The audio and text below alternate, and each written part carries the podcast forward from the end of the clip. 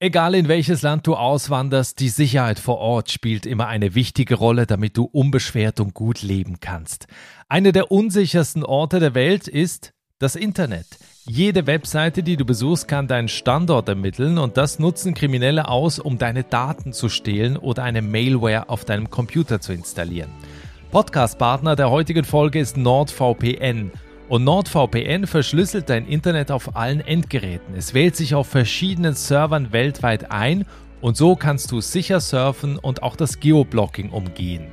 Ich nutze NordVPN selbst und dass sie als Podcast-Partner hier an Bord sind, ist auch für dich von Vorteil, weil du dir aktuell auf der Webseite nordvpn.com slash einfach aussteigen einen tollen Rabatt sichern kannst.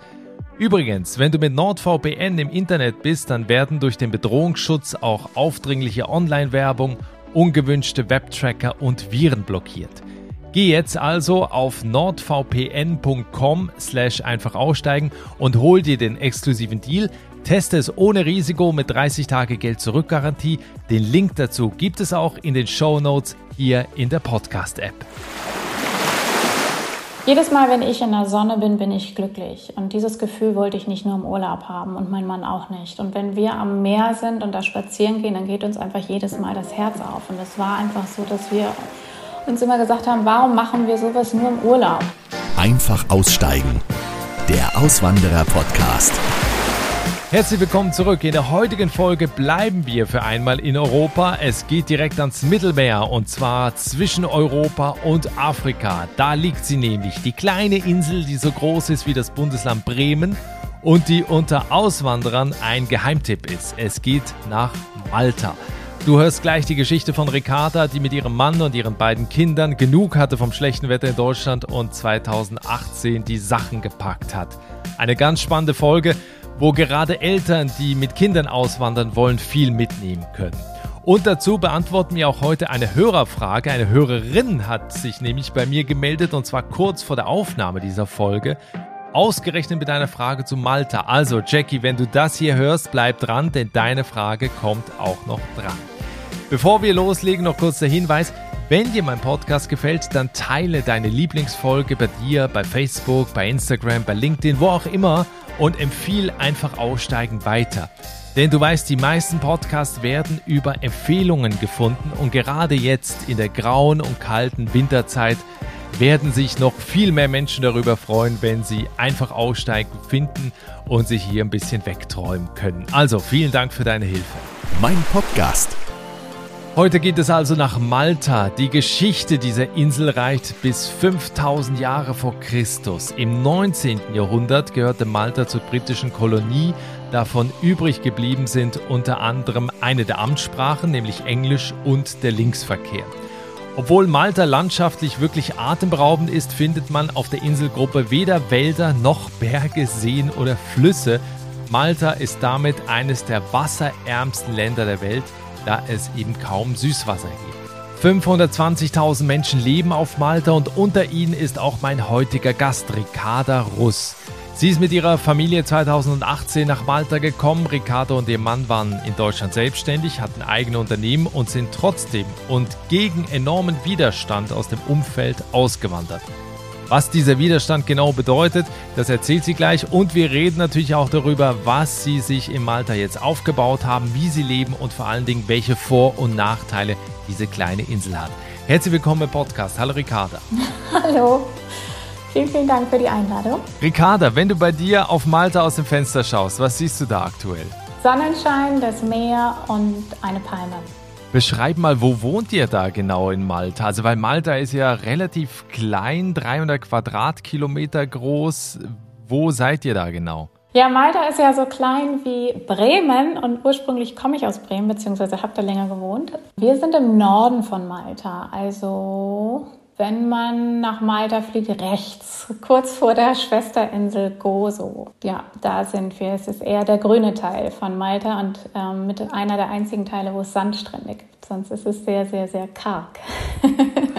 und ihr wohnt da eher ländlich oder ist da auch eine größere Ortschaft, größere Stadt noch in der Nähe? Oder wie, wie ist so das Umfeld, wo ihr seid? Also unser Umfeld ist grün. Wir, wir wohnen hier in der, in der Stadt Melilla aber wirklich unten am Wasser, sehr, sehr, sehr schön. Und in Malta ist es irgendwie, wir haben hier zwar irre viele Städte, aber irgendwie geht alles ineinander über. Ich glaube, Sonst die einzigen Städte, die wirklich getrennt sind, sind Valletta, die Hauptstadt, und nach Medina, mitten im Land. Aber sonst ist hier irgendwie alles eins. Und wir sind tatsächlich so ein bisschen ein abgeschnittener Teil. Ja, ich bin mal kurz noch zur Einleitung. Ich bin über einen Facebook-Post in einer Auswanderergruppe auf dich aufmerksam geworden. Und darin schreibst du, ihr seid mit äh, euren beiden Teenager-Jungs nach Malta ausgewandert, weil ihr immer Sehnsucht nach Wärme, Sonne, Meer und Weitsicht hattet. Ja. Wie hast du diese Sehnsucht im Alltag in Deutschland eigentlich gespürt? Also seitdem mein Mann und ich uns kennen, haben wir immer davon gesprochen, ans Meer ziehen zu wollen. Wir, wir, sind, wir sind einfach Küstenkinder aus Norddeutschland und waren immer an der Nordsee und wir hatten immer die Faszination, dorthin zu fahren. Norddeutschland ist wunderschön, aber eben auch nasskalt, wie wir so schön sagen. Und dieses Grau in Grau ist meinem Mann zunehmend immer mehr auf den Keks gegangen, wie man so schön sagt. Und ja, und somit sind wir irgendwann, hat uns das Sommer für Sommer, Winter für Winter immer mehr beschäftigt, sodass wir irgendwann uns, oder irgendwann war es gar nicht, Freunde von uns haben ein Jahr lang in Mallorca gelebt und waren so begeistert und kamen wieder und sprachen mal von der grauen Glocke, die in Deutschland ist. Und das habe ich überhaupt nicht verstanden. Und dann meint sie, wenn du nur noch in der Sonne lebst, dann, dann wirst du das, dann wirst du merken, was ich meine. Und das hat uns irgendwie zu denken gegeben. Und sie wollten dann irgendwie weiter nach Malta ziehen. Und dann haben wir gesagt, meine Güte, Malta kennen wir irgendwie gar nicht, nur von Sprachreisen, so von Erzählungen. Und es kam immer mehr in unseren Kopf, dieses Thema Auswanderung. Und dann haben wir gesagt, wollen wir jetzt nur noch unser Leben lang darüber reden, dass wir irgendwann vielleicht mal, wenn wir Rentner sind, auswandern? Oder machen wir es jetzt wirklich? Und somit haben wir unsere ersten Sommerferien in Malta geplant, um mal zu gucken, was hier los ist. Also das heißt, ihr seid am Ende nur wegen des Wetters ausgewandert, ja? Ja, tatsächlich hat uns hier nicht, dass, dass wir, wir waren nicht unglücklich in Deutschland. Wir wollten wirklich mehr Sonne, mehr Wärme. Ich bin eine absolute Frostbeule und es hat, es, ich, ich, jedes Mal, wenn ich in der Sonne bin, bin ich glücklich. Und dieses Gefühl wollte ich nicht nur im Urlaub haben und mein Mann auch nicht. Und wenn wir am Meer sind und da spazieren gehen, dann geht uns einfach jedes Mal das Herz auf. Und es war einfach so, dass wir uns immer gesagt haben, warum machen wir sowas nur im Urlaub? Zwei, drei Wochen im Jahr und das war's. Wenn überhaupt, ehrlich gesagt. Und tatsächlich, wegen Sonne, wegen, wegen, wegen dem Meer und ja, es klingt ein bisschen banal. Für uns ist es aber wirklich absolute hohe Lebensqualität. Du, absolut nicht banal. Äh, das ist einer mit der häufigsten Gründe, warum Menschen auswandern. Also halt gerade aus Deutschland, weil es halt einfach weniger Sonne, weniger Wärme gibt. Und äh, das nicht nur in den Wintermonaten. Teilweise sind ja auch die Sommer in gewissen Regionen nicht besonders sonnig. Aber du bist gerade an dem Punkt noch stehen geblieben. Ihr seid dann zum ersten Mal nach Malta in den Urlaub geflogen. Vorher wart ihr noch nie da. Wie war so der erste Eindruck in dem Urlaub? Ja, es war wundervoll. Es war für mich das erste Mal am Mittelmeer. Nee, stimmt gar nicht, war ich mal zur Jugendzeit. Aber egal, so nach, nach, Ewigkeit, nach Ewigkeiten, es war einfach wundervoll. Wir waren geflasht, ehrlich gesagt. Und Malta war es nicht nur, ehrlich gesagt, weil unsere Freunde sagten, uh, wir ziehen da vielleicht hin, sind sie letztendlich auch gar nicht, sondern wir haben halt wirklich nach einem Land gesucht, was in Europa ist, weil wir dachten, wenn wir auswandern, erstmal mit kleinen Schritten, also bleiben wir nicht so weit weg von Deutschland. Und es sollte englischsprachig sein. Und da kam ehrlich gesagt nur Malta in Frage. Und ja, als wir hier waren, es war einfach wundervoll. Also so der erste Eindruck am Flughafen, als wir gelandet sind, da war ich ehrlich gesagt so ein bisschen geschockt, weil ich dachte, wow, hier sind wirklich viele Häuser, Häuser, Häuser, Häuser und keine Ordnung. Wir haben die erste Woche auf Gozo, auf der kleinen Schwesterinsel gelebt, was komplett anders ist als Malta, wunderschön. Und wir haben richtig versucht zu leben, wie es wie man zu Hause lebt. Also nicht im Hotel, wir haben Airbnbs genommen, wir sind in normale Supermärkte gegangen und haben auch dann halt dort gekocht, um wirklich und sind mit den Bussen gefahren, um wirklich zu gucken, wie ist der Alltag hier. Schafft man natürlich in zwei Wochen nicht, aber das haben wir versucht, ein Gefühl dafür zu kriegen und das hat uns gereicht, dass wir gesagt haben, ja, das können wir uns definitiv mal für eine Zeit lang im Leben vorstellen. Was ist dann passiert? Das heißt, ihr seid nach Hause geflogen. Wie schnell ging das dann mit der Auswanderung? Ein Jahr später haben wir hier gewohnt. Es ging also schnell. Wir sind ähm, nach Hause. Das war äh, Ende Juli, Anfang August. Und haben das sacken lassen und haben dann uns nochmal wieder die Frage gestellt, wie ernst ist uns das? haben uns auch ernst die Frage gestellt, laufen wir hier vor etwas weg und sehen es nicht, weil wenn man nur auswandert, um, um, um, um Problemen davon zu laufen, die kommen halt mit. das oh ja. ist ja ein Irrglaube, dass die zu Hause bleiben. Ja, und somit konnten wir für uns einfach äh, vom Bauchgefühl und vom Herzen her sagen, ja, das ist es, das ist es, was wir machen wollen. Wir machen das jetzt, haben für uns im kleinen Kreis, sprich mein Mann und die Kinder, die Entscheidung getroffen. Das heißt, die Kinder haben es ja nicht letztendlich entschieden, aber ähm, wir haben mit ihnen gesprochen. Sie wollten es definitiv auch mitmachen. Und somit haben wir das dann am ersten Advent damals der Familie erzählt und haben dann auch sofort angefangen, einen Plan zu machen, wie der Umzug aussieht. Ja, du schreibst in deinem Facebook-Post in der Auswanderergruppe dazu, wir haben ordentlich Gegenwind bekommen, als wir mitten in den Vorbereitungen waren. Wie könnt ihr das den Kindern nur antun? Wie wollt ihr das genau machen? Wie macht ihr das mit dem Transport? Wie wollt ihr altes Zeug vorher loswerden? Wie soll das nur werden? Wer kümmert sich dann um den Rest der Familie und so weiter? Ich glaube, das ist was, was viele wahrscheinlich auch erleben, zumindest ich habe es in Teilen auch erlebt, äh, bei, bei, beiden Auswanderungen, ähm, erst, erst nach Deutschland, dann nach Irland. Wie habt ihr diese Zeit erlebt und wie schwer ist es dagegen zu argumentieren? Ähm, es war tatsächlich ein Learning für mich. Am Anfang habe ich versucht, dagegen zu argumentieren, aber ehrlich gesagt bringt das auch nichts, weil man ist überhaupt nicht verpflichtet, irgendwem Rechenschaft abzulegen. Und wir haben halt, und deswegen war uns das auch so wichtig, zu schauen, wie ernst ist uns diese Auswanderung. Und letztendlich ist es unser Leben und nur weil andere es nicht wollen oder andere ihre Ängste in den Weg stellen, ihre Zweifel, davon wollten wir uns eben nicht bestimmen lassen. Und ich habe das, ich muss mal eben nochmal zurückrudern, ich habe das bei Facebook bewusst angesprochen, weil mir war das früher nicht bewusst, dass es anderen so geht dass die genauso viel Gegenwind hatten. Als wir diesen Gegenwind bekommen haben, habe ich immer gedacht, oh Gott, das sind jetzt nur wir und das ist wegen uns und habe es halt total auf mich bezogen, was totaler Blödsinn ist. Und unter meinem Post haben auch so viele kommentiert und so viele haben mich auch danach noch privat angeschrieben, wie es ihnen ging. Und es war einfach, es tut einfach gut, sich darüber mal auszutauschen. Für mich war es, für mich persönlich und für meinen Mann war es nicht ganz so schwierig. Womit ich zu tun hatte und was ich versucht habe ähm, zu beschützen, waren meine Kinder. Denn ich wollte nicht, dass meine Kinder davon beeinflusst werden, dass sie mit mal zweifeln. Und wenn die eigenen Kinder zweifeln und im Vorfeld schon unglücklich sind, das ist halt wirklich ähm, nicht gut. Und somit war ich gezwungen, worüber ich sehr, sehr glücklich bin, wirklich klare Worte zu finden. Und sobald Menschen in meiner Umgebung waren, die vor den Kindern gesagt haben, Mensch, was tut ihr den Kindern an, habe ich immer, da, da habe ich nicht dagegen argumentiert, aber wirklich dagegen gesprochen, gesagt, ich tue meinen Kindern gar nichts an, ich gebe unserer Familie die Freiheit, die wir wollen. Und das war es dann auch. Und dann habe ich dem, bin ich gegangen. Ich bin dem Ganzen aus dem Weg gegangen letztendlich. Wir waren nachher aber auch so beschäftigt, dass das ein Ohr rein, anderes Ohr wieder raus. Werbung. Guten Morgen zusammen. Im heutigen Meeting werden wir über Gromner bis Nervrenna für das Projekt sprechen. Du bist neu im Team und verstehst nur Bahnhof? Ganz entscheidend bei der Umsetzung ist Gromner. Habt ihr es verstanden? Ah ja, das ist wirklich, wirklich verständlich. Zurmnabarnaf Venewaf. Auf der Arbeit klingt alles nur nach Kauderwelsch? Die LinkedIn-Community hilft dir dabei, dich in der Berufswelt zurechtzufinden und neue Themen im Handumdrehen zu verstehen. Und? Noch irgendwelche Fragen? Arbeitsthemen verstehen. Wissen wie mit LinkedIn. Werbung Ende.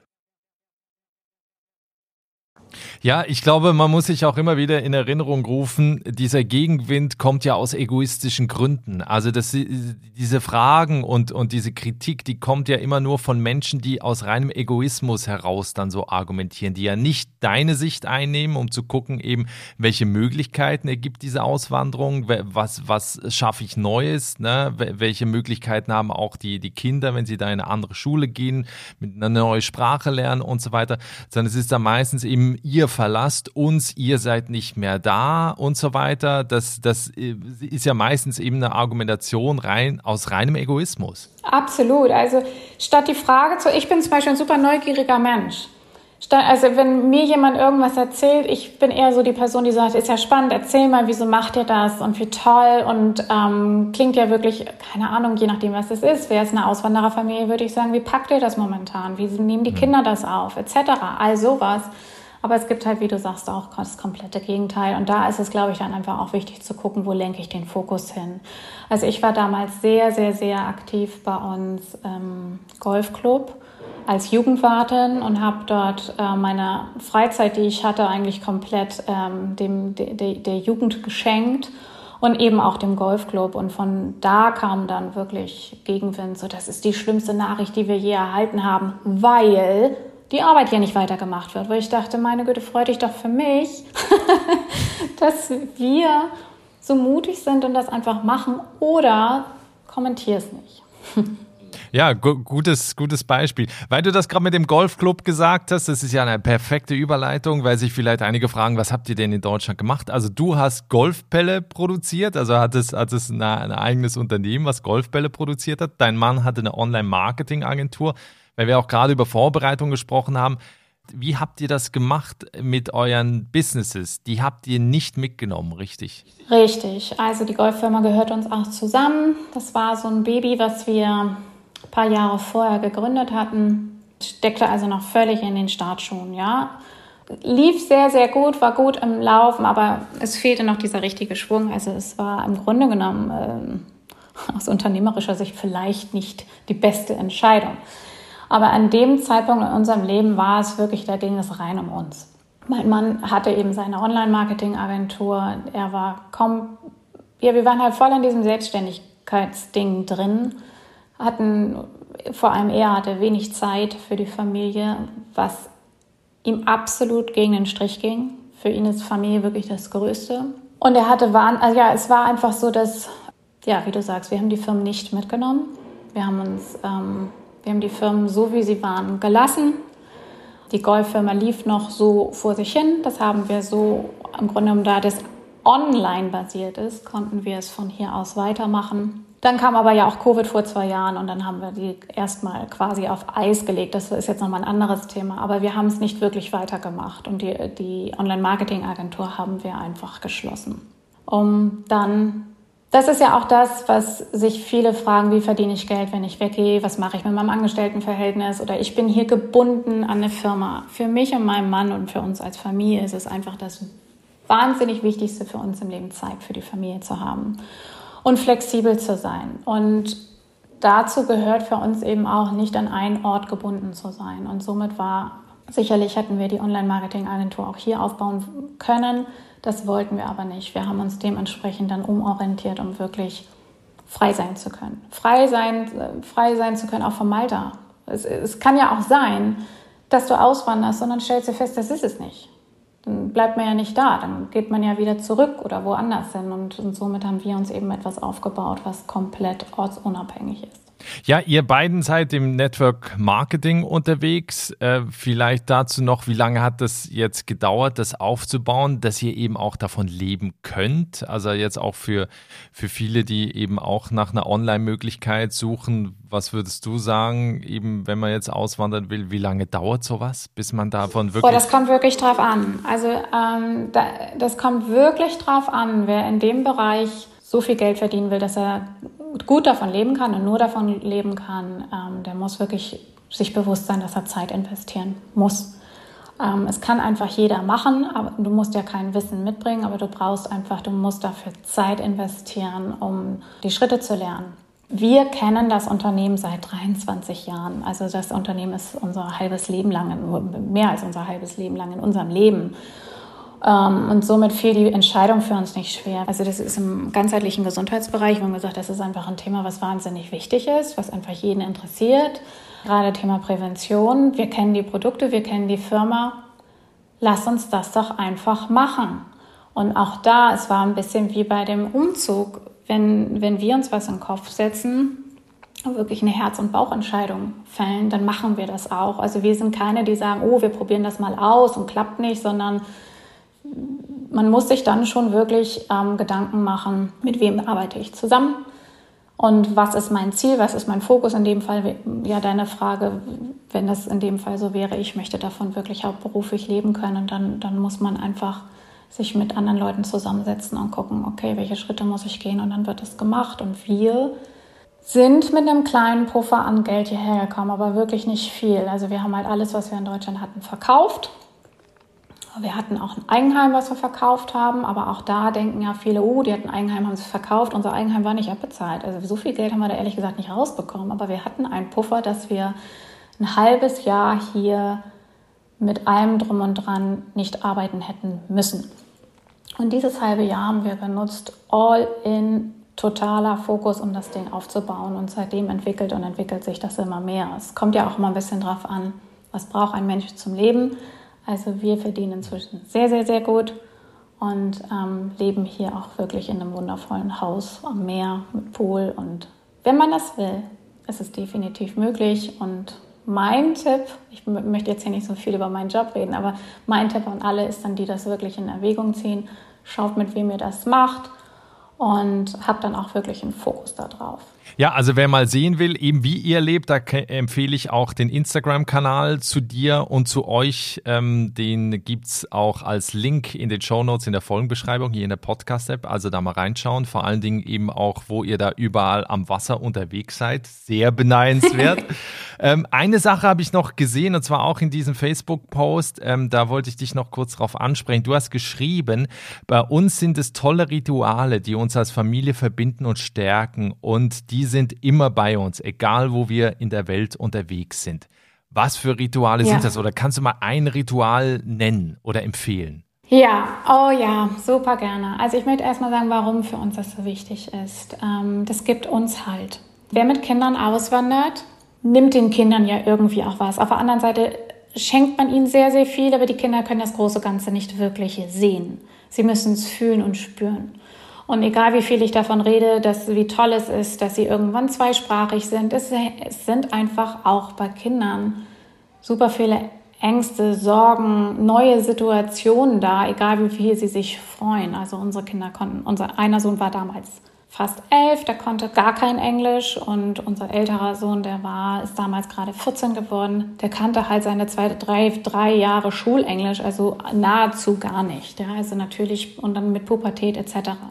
Und du nimmst sie einfach, und das ist ja einfach so, du reißt sie aus dem Freundeskreis raus. Natürlich gewinnen sie Freunde dazu, aber auch das sehen sie erstmal nicht. Und ähm, unsere Rituale waren und sind nach wie vor zum Beispiel, dass wir uns abend, bei jeder Mahlzeit an die Hände fassen und uns einen guten Appetit wünschen, bevor irgendwer anfängt. Ein Ritual ist, dass wir uns abends jeder Reihe um sagen, wofür wir dankbar sind. Also wir sind wirklich, wir, wir sind eine Familie mit viel Dankbarkeit.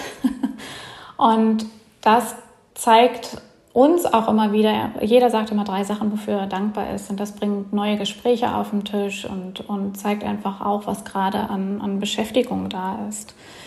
Was wir auch, das ist mein, mein, mein letzter Tipp, was ich sehr, was wir immer seit, seit kleinst auf mit den Kindern gemacht haben, wir hatten einen Familienrat. Zweimal im Monat, manchmal einmal im Monat. Da sind wir zusammengekommen, haben uns alle hingesetzt. Es wurde gemütlich mit Naschis und allem drum und dran. Wir hatten ein Familienbuch. Und da konnte dann einer, war quasi sozusagen derjenige, der, der, der, der reingeschrieben hat. Und ähm, es wurde jedem zugehört was er sich wünscht von der Familie und was er gerne machen würde und was gerade ansteht, ohne dass irgendwer dagegen argumentiert oder meint, ey, das haben wir doch letzte Woche anders besprochen, dies oder jenes, sondern einfach, dass man sich gegenseitig zuhört. Und das können wir halt, egal wo wir sind, auf der Welt immer machen und das festigt uns einfach wahnsinnig als Familie. Super Tipps. Also ich glaube auch, selbst wenn man keine Familie hat, sondern nur als Paar unterwegs ist zum Beispiel, äh, da kann man das auf jeden Fall auch umsetzen. Wie, wie haben sich denn die Jungs inzwischen eingelebt? Eben du hast gerade Sprache, Freunde und so weiter. Äh, wollen die wieder zurück nach Deutschland oder kam das mal auf? Ähm, wir haben sie in der Tat, fragen wir sie ab und an, ähm, wie sie es finden. Diesen Schritt finden. Unser Großer ist gerade 18 geworden. Unser Jüngster wird jetzt bald 15. Sie sind super dankbar, weil es ihnen so viele Möglichkeiten gibt. Sie beide sprechen fließend Englisch, besser als ich und mein Mann. Also mein Mann, der hat immer gut Englisch gesprochen. Ich bin hier übrigens mit auch nahezu keinem Englisch hergekommen, weil ich einfach nie die Notwendigkeit hatte, Englisch zu reden. Naja, auf jeden Fall sind sie, sie sind, es ist für sie ein Gewinn. Sie haben tolle Freunde, sprechen fließend die Sprache und sind absolute Weltentdecker. Ich muss dazu sagen, durch unseren Job auch sind wir in der Lage, sehr, sehr viel zu reisen, was wir auch tun.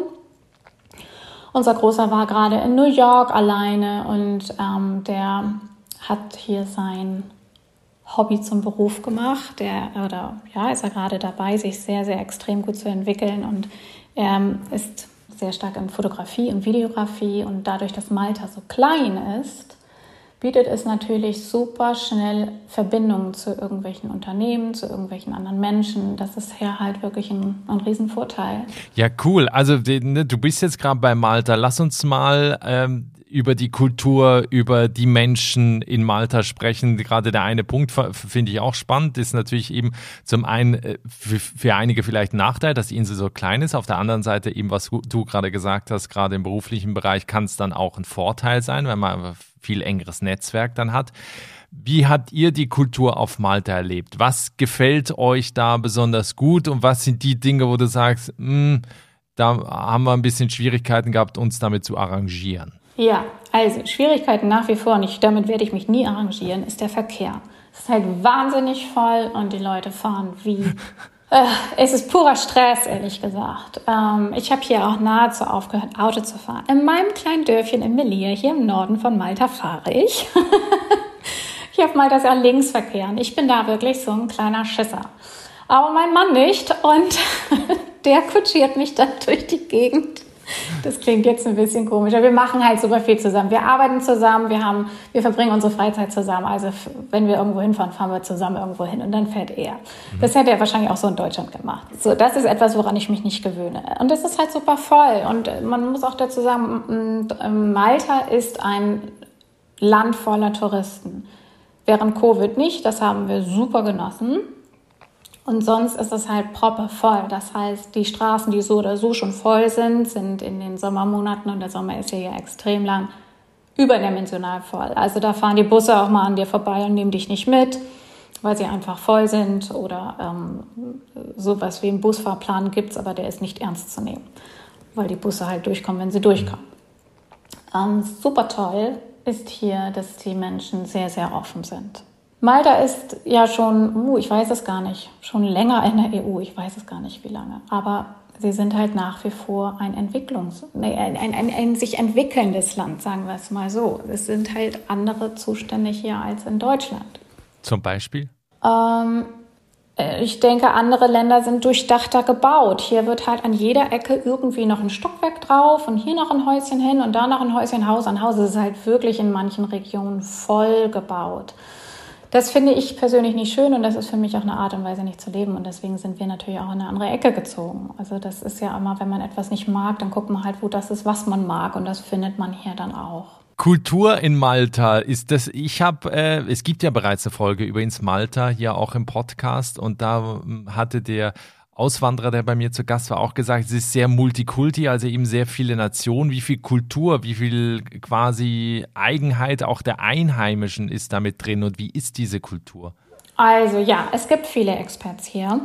Vor allem muss ich dazu sagen, wegen iGaming ist ja in sämtlichen Ländern verboten, aber in Malta eben nicht. Und das zieht natürlich viele ähm, Länder alleine durch die Firmen und dementsprechend dann auch die, die Angestellten hierher.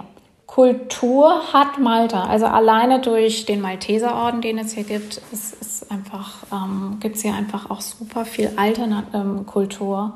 Ähm, äh, Malteser an sich haben super viele Feste. Ich habe das Gefühl, hier wird jeden Monat in irgendein anderes Feuerwerk in irgendeinem anderen Dorf abgeschossen, weil dann halt irgendein, äh, es gibt ja, ich glaube, über 365 Kirchen. Wirklich in fast jeder Straße findest du eine Kirche und jede Kirche hat ein Fest, ein eigenes Fest und die Malteser feiern das halt dann immer mit Feuerwerken. Witzigerweise übrigens nicht zu Silvester. Ähm, aber ja, ihre monatlichen Feste feiern sie das ganze Jahr durch. Und das ist einfach auch mal schön mitzuerleben. Genau, und sonst ist es einfach ein, ein Volk, was viel draußen lebt. Das macht an sich schon eine andere Lebenskultur aus. Und das, das Leben und genießen die Malteser auch. Also das ist schon wirklich toll. Ist es denn so vom, vom Temperament her auch so südländisch wie in Italien? Oder laut. Du das? Malteser können laut sein. Also wenn wir zurückfliegen von Deutschland oder egal von wo auf der Welt und stehen an dem Flugschalter, der nach Malta geht, dann hörst du Malteser schon, weil sie einfach laut sind.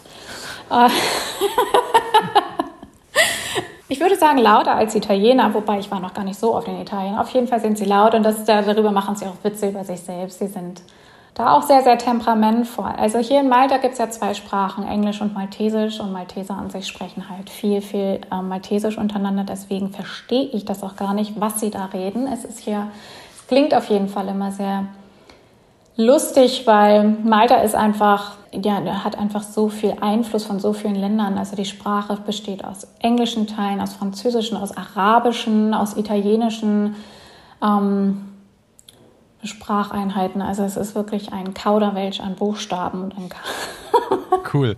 Weil du das Wetter gerade noch angesprochen hast, für die, die auch vielleicht mal drüber nachgedacht haben, nach Malta auszuwandern. Ich glaube, die Sommer können sehr heiß werden, die Winter dann sehr mild. Oder wie, wie ist so das Klima das Jahr hindurch? Ach, das Klima ist wundervoll. Die Sonne scheint halt eigentlich immer. Ähm, jetzt hat es vor zwei Tagen das erste Mal wieder geregnet und davor das letzte Mal im Februar. Also es ist wirklich warm. Wundervoll. Im Sommer kann es heiß sein, aber Malta ist halt wirklich klein. Das heißt, egal, fast egal, wo du bist, siehst du das Meer und du hast halt ganz oft diese Brise um dich herum. Natürlich, wenn du in den engsten Gassen rumgehst, nicht mehr, aber sonst ähm, hast du immer eine Brise um dich herum und kriegst es ehrlich gesagt gar nicht so mit. Und ja, du kannst ja auch jederzeit ins Meer springen. Es ist ja auch immer sehr, sehr schön. Also die Winter sind mild, wobei ich dazu sagen muss, das hätte ich mir auch vorher so gar nicht vorstellen können. Du hast halt eine extrem hohe Luftfeuchtigkeit. Das heißt, auch wenn es hier im Winter 11 Grad sind, fühlt sich die Luft, es fühlt sich ja alles nass an. Hier ist es auf Malta, es, es gibt keine Ölheizung oder überhaupt Heizung. Alles läuft über Klimaanlage. Wir haben zum Beispiel Tag und Nacht die Fenster auf. Wir, wir mögen privat gar keine Klimaanlage und kühlen so das Haus im Sommer, aber im Winter bist du dann schon gezwungen, vor allem das, das Haus trocken zu halten und auch sporadisch mal diese Klimaanlage anzumachen, weil es uns einfach zu, ja, es ist, ist dann auch zu kalt mit 11 Grad. Und das bringt mich so ein bisschen auch zu einem Kostenpunkt, weil ja auch viele immer fragen, was kostet eine Auswanderung? Ja. Dazu hatte ich dann auch noch einen Post gemacht in dieser Facebook-Gruppe, weil es natürlich immer darauf ankommt, wie lebt man. Aber die allgemeinen Kosten hier, eben was Strom ist super günstig, Wasser kostet fast nichts. Also das ist ein Witz im Gegensatz zu Deutschland. Ähm, was hier aber teuer ist, ist tatsächlich ähm, Lebensunterhaltskosten. Mieten sind extrem hoch. Lebensmittel sind mindestens genauso wie in Deutschland und qualitativ jetzt nicht besser. Noch ein Wort zum Thema Steuern. Das Steuersystem ist hier, glaube ich, sehr, sehr günstig. Da wir in äh, Deutschland leben, zahlen wir nach wie vor, äh, nicht leben, sondern arbeiten. Unsere Firma nach wie vor, unsere Network Marketing Firma ist nach wie vor in Deutschland, deswegen zahlen wir in Deutschland Steuern. Das ist aber doof. ich denke, das kann man auch ändern. Da müsste man sich mal drum kümmern. Das ist noch ein anderes Thema. Ähm, Steuern sind niedrig. Ich meine 5 Prozent. Aber das ist auch, da müsstest du tatsächlich dich mal mit meinem Mann drüber unterhalten, weil das hat mich in Deutschland nicht wirklich interessiert und hier auch nicht. Ähm, ich meine 5 Prozent.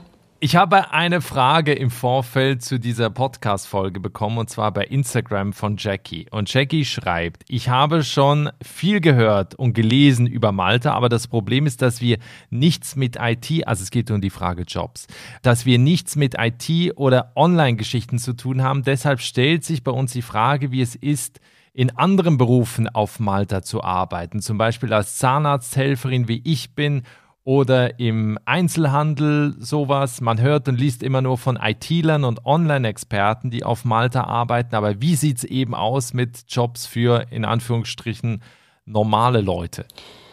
Ja, also da ich nicht angestellt bin, kann ich nicht nur hören und sagen, weitergeben. Malta hat einen sehr geringen Mindestlohn, den müsste man mal googeln auf jeden Fall niedrig und ähm, die Firmen zahlen auch wirklich schlecht.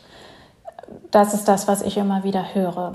Gerade in Gesundheitsberufen ist es hier so, Malta ist eben zwei, Malta, du kommst hier mit Englisch ist Amtssprache und wer Englisch spricht, das ist super gut und alles ist darauf ausgelegt. Aber gerade in Gesundheitsberufen wird halt vorausgesetzt, dass du auch die zweite Amtssprache eben Maltesisch sprichst. Und ja, das ist für mich auch absolut logisch. Also, denn es gibt einfach hier auch viele Malteser, gerade die ältere Generation, die ähm, so gut wie kein Englisch spricht oder es auch nicht sprechen möchte.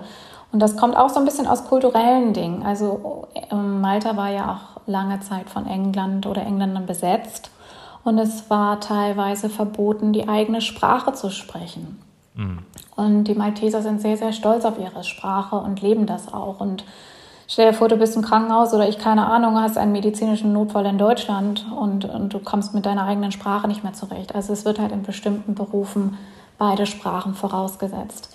Aber gerade alles, was hier im Servicebereich ist, in Hotels, in Restaurants, die es natürlich im Überfluss hier ehrlich gesagt gibt, äh, in, in, in, in Supermärkten, da kommt man, da braucht man kein Maltesisch. Da ist es aber inzwischen so, dass hier einfach andere Landsleute eingesetzt werden, weil sie eben noch mal wieder günstiger sind. Also das ist schon gehen die Meinungen auseinander. Auf jeden Fall ist da die Bezahlung definitiv nicht gut. Mhm. Wo immer Leute gesucht werden, ist tatsächlich im iGaming-Bereich, ähm, im, im, im, Kundenservice, im Customer Service.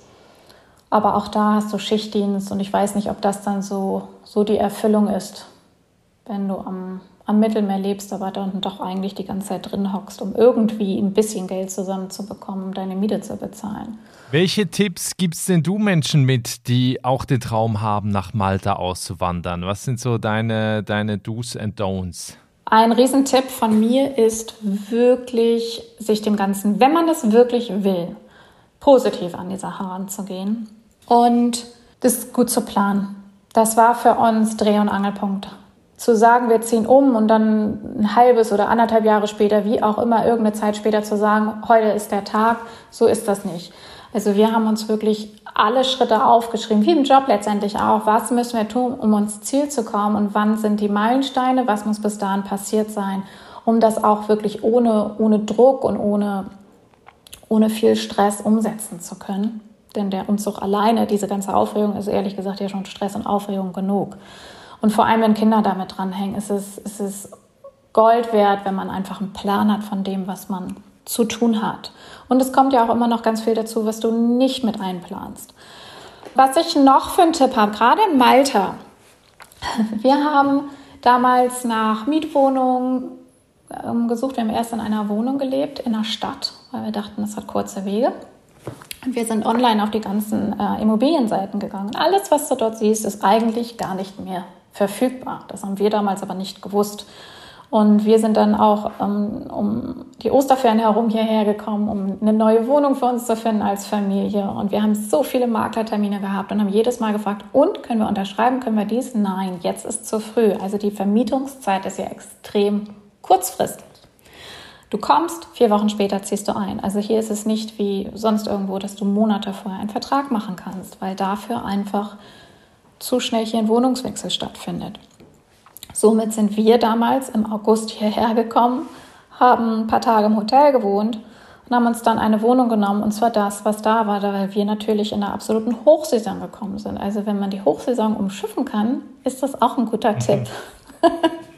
Vielleicht noch ein Tipp noch dazu. Ähm, du hast es zwischendrin mal noch gesagt, Malta ist Mitglied der EU, das kleinste Land in der EU übrigens. Das heißt natürlich auch mit Aufenthaltsgenehmigungen und so ist das natürlich alles sehr einfach, dahin auszuwandern. Wenn wir zum Ende hin noch, das ist die letzte Frage jetzt, ähm, ein bisschen in die Zukunft schauen. Ihr seid seit 2018 auf Malta. Wie sieht es in den nächsten zwei Jahren aus? Was sind eure Pläne? Was wollt ihr noch erreichen? Wo wollt ihr hin? Bleibt ihr auf Malta? Ja, also in der Tat hatten wir überlegt, dieses Jahr schon umzuziehen. Nicht, weil wir Malta nicht gut finden, sondern unser Großer hat dieses Jahr sein Abi hier gemacht. Und unser Jüngster ist so alt wie unser Großer, als wir damals hierher gekommen sind. Und wir haben einfach gedacht, Mensch, das wäre vom, vom schulischen Aspekt einfach, er ist gerade in so einem, ja, von der Klassenstufe her wäre das jetzt einfach nochmal cool zu wechseln, weil es einfach jetzt nochmal ein guter Zeitpunkt ist. Wobei, wann ist, wann ist was ein guter Zeitpunkt? Und somit haben wir gedacht, ach, wir wollten Spanien gefällt uns auch sehr gut. Somit haben wir uns in Spanien alles Mögliche angeguckt, haben es aber dann aufgrund dessen, weil unser Großer hier dann doch so gut angekommen ist, so sein Jobsziel verfolgen kann und unsere beiden Kinder sich so eng sind, haben wir gesagt, Mensch, Malta ist eigentlich ein tolles Land. es ist so klein, es ist so einfach, sich hier zurechtzufinden. Wir bleiben einfach noch mal ein bisschen. Und ja, ich denke, wir bleiben die nächsten drei, vier Jahre wahrscheinlich hier. Und dann werden wir gucken, wo es hingeht. Also Spanien finden wir sehr, sehr interessant. Südfrankreich finden wir extrem spannend. Und ja, ach so, ich, doch, den einen Tipp möchte ich noch mal eben dazu geben. Ich ähm, spreche nämlich oft mit Menschen, die sagen, ich spreche aber die Sprache nicht so gut. Das macht überhaupt nichts. Wer ins kalte Wasser geschmissen wird und es will, der lernt schwimmen. Also ich, dadurch, dass ich von zu Hause aus arbeite, äh, nur mit Deutschen letztendlich zusammen bin. Also nicht hier auf der Insel, sondern äh, auf dem, in dem Land, sondern beruflich rede ich wirklich wenig Englisch und ich habe es in dieser Zeit auch wirklich sehr, sehr, sehr, sehr gut gelernt. Das, das, das kann man sich vielleicht anfangs nicht vorstellen. Für mich war es wahnsinnig anstrengend, überhaupt Gesprächen zu folgen. Aber es ist möglich und diesen Bau, diese Hürde sollte nicht diejenige sein, die einen abhält, davon auszuwandern. Wenn man das wirklich will, dann wird es auch gehen. Super, Ricarda, vielen herzlichen Dank für die Einblicke in eure Auswanderung und deine vielen Tipps. Ich wünsche euch alles Gute. Ich bin sehr gespannt, wo ihr zwei, drei Jahren seid. Ob dann irgendwo dich wissen lassen. Mallorca oder Südfrankreich. Ja, Südfrankreich wäre ja auch noch mein Traum, aber eine Frau spricht kein Französisch und will das auch nicht und so. Deswegen. Ich ah. auch nicht, aber wie gesagt, wenn man das wirklich will, dann hält einen das nicht ab. Ja, ich weiß. Die will es aber ja nicht. Ich will es okay. ja nur.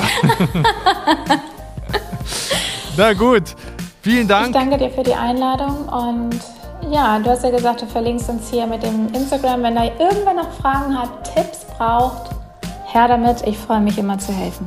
Das war das Gespräch mit Ricarda Russ, die 2018 mit ihrer Familie nach Malta ausgewandert ist. Und wie gerade gehört, wenn du auch nach Malta willst, nimm das Angebot von Ricarda an, melde dich bei ihr und löcher sie mit Fragen. Also diese Angebote sollte man immer annehmen. Die Fotos zur Folge heute findest du wie immer auf dem Insta-Kanal von Einfach Aussteigen. Folge mir also bei Instagram und bleibe da auf dem Laufenden. Wir hören uns hier im Podcast mit einer neuen Folge nächsten Mittwoch. Ich freue mich, wenn du dann wieder dabei bist. Alles Gute, bis dahin, ciao.